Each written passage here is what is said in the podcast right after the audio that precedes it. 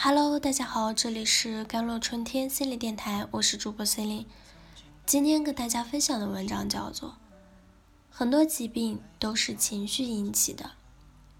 有一位突患了肺癌晚期的女士，婚后她一直都跟公婆住在一起。虽然丈夫一家对她还不错，但她非常希望能够有自己的空间，跟丈夫。提过几次想搬出公婆的家，都遭了拒绝。后来她也慢慢不再提这件事了。直到去年，她在毫无征兆的情形下得了肺癌，检查出来的时候已经是晚期了。她家经济条件特别好，除了接受西医的治疗外，家人还帮她找了一位著名的心理治疗师。当心理治疗师在一次催眠治疗中问他。这辈子最大的心愿是什么？他只说了一件事：我希望有一个自己的家，只跟丈夫、儿女在一起，不用很大，不用很久，几个月就好。他平静地说出自己的心愿，嘴角划过了一抹连他自己都没有觉察到的微笑。人们只喜欢好的情绪，比如快乐。而把负面的情绪，比如悲伤、恐惧压抑下来，我们不知道委屈、憋屈、压力全都累积在身体里，总有一天，一场免疫风暴就能带走人的性命。昨晚有位朋友和我夜谈，聊起了我新课程里关于情绪和疾病一章时，他很感兴趣，他问我。我弟弟少年白头是什么情绪引发的？我说，可能是他已经非常尽力了。他问我怎么缓解，我答：做自己，把别人的愿望还给别人。他点点头，又问：我爸在我妈去世当晚一夜白头，也是因为情绪吧？我说是的，太过悲伤、绝望。他问：最近我无缘无故的掉头发是什么？原因，我答焦虑。他问我也不想焦虑，可是臣妾做不到啊。我说为什么要活在未来呢？活在现在，千万不要忽略那些隐藏在情绪底层的巨大的窗口啊。我们常说气死我了，压力好大，心有不甘，这正是情绪在作祟。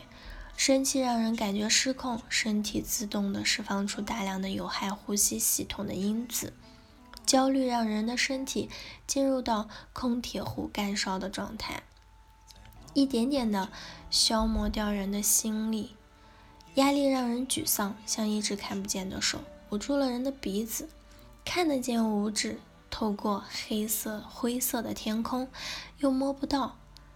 身体是不会说谎的。它忠实的帮我们储存所有的情绪，而生病其实是在提醒我们要去真实的面对自己真正的需要，妥善的去处理，并相信身体的能力。当我们肠胃不适，只是大把的吞下胃药，却逃避压力和紧张的根源；当我们皮肤上的各种红疹，犹如一座座小火山的爆发，但却没有发出。我很生气，让看看我的愤怒的心声。很多疾病都是我们自己的情绪引起的，即使好了一点，我们的情绪再上来的时候，健康又没了。一位朋友得了严重的盆腔炎，久治不愈。这场病是在前夫有外遇后得的。其实那是他的身体在帮他说出：“我不会再跟一个背叛我的人在一起。”幸运的是，离婚后找到一个真正爱他的人，结合适当的调理和治疗，他的病早已痊愈了。古人云：“心病还需心药医。”在我敲打键盘撰写这篇文章先分享的时候，正巧一个朋友到我家来拜访，他问我情绪和痛风有关吗？我答有。他问我什么情绪？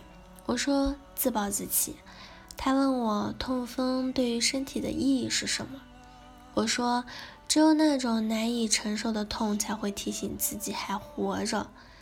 他说难怪前几年我突然患了痛风，吃了一些药也不见好转。那一年我刚好失业在家，整日的踌躇满志，又不想去行动。直到去年恢复工作后，病竟不治而愈了。我的一位医生朋友说，现在来医院就诊的患者中，心理疾病超过三分之一，躯体疾病少于三分之一，而且。躯体疾病又会导致心理问题，所以他们不能再仅仅依靠单纯生物医学模式来治疗这些患者，而应当从生物、心理、社会三个层面去治疗。